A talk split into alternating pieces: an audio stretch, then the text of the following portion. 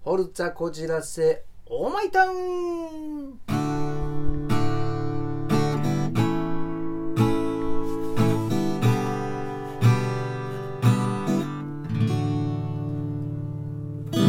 荒井正和の普通たなぎ倒しでございます。皆様いかがお過ごしでしょうか？11月ももう半ばに入るね。朝夕ちょうどね、えー、なんていうの？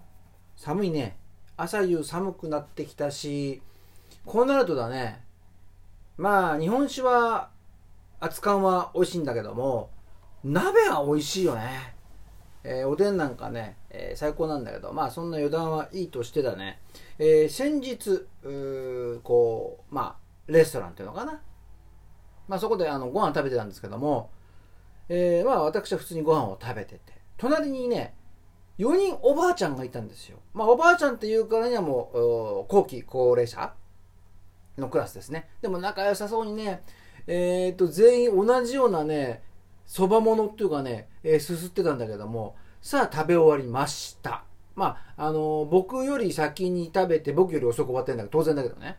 で、えー、まあ、まあ、外もね、乾燥してたし、じゃあ、アメちゃん、アメちゃんとは言わなかったけどね、あの東京なんでね、アメちょっと舐めないって言って、え私あるわ？私もあるわ。いや、私の方があるからって。私の方があるわって。なんかね、えー、飴出し合いのね、言い合戦になっちゃってね、えー、袋と何袋も持ってたっていうね、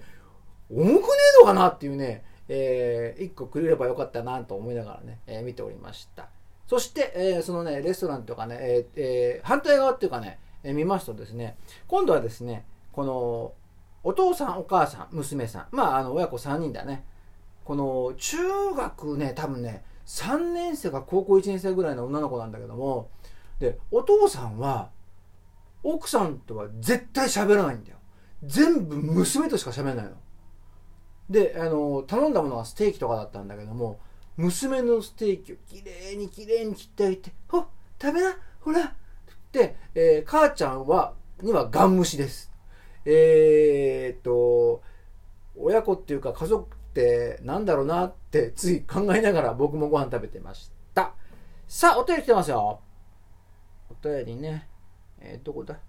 あこれですね。えー、こんにちは。あ11月ですね。こんな寒くなってきても夜道を歩いているとたまにネズミを見かけます。この間などは親子で目の前を横切っていきました。変な質問で恐縮ですが、新井様は何かネズミに関するエピソードはありますでしょうか？ラジオネームパンチョさんです。ありがとうございます。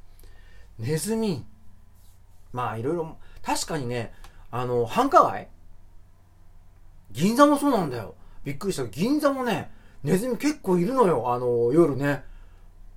それはすごいなと思ったんだけども、ネズミって言うとね、まあ僕は昔から馴染みがあって、なぜかっていうと、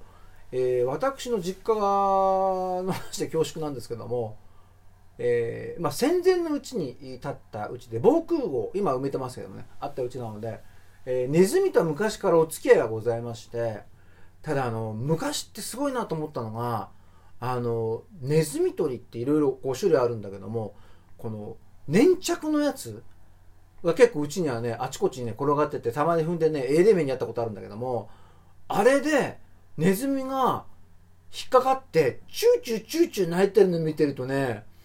なんかねうーんかわいそうにもなってきちゃうんだよね。好きでネズミになったわけじゃねえだろうなとか。でもねあの明治生まれの人はねそういうことはどうでもよくてクルクルクルピッピッえーと、すぐそのまま処理するというねすごいなと思って。で先日もっていうかね今年ね1回だけね実家に行ったんだよそしたらねもう玄関入った途端ネズミの大合唱だよねうん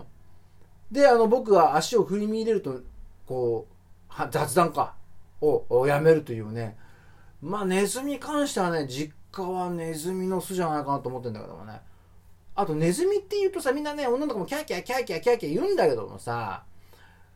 夢の国ってネズミでしょあれ。あれ平気なんだよね。で、あれが夢の国だったら、うちの実家も夢の国なんじゃないかなと思ったんだけど、そんなわけないだろうっていうね。えー、まあそんな感じでございますからね。えー、まあ、寒くなってまいりましたね。風には気をつけましょう。それではまたお便り待ってます。じゃあね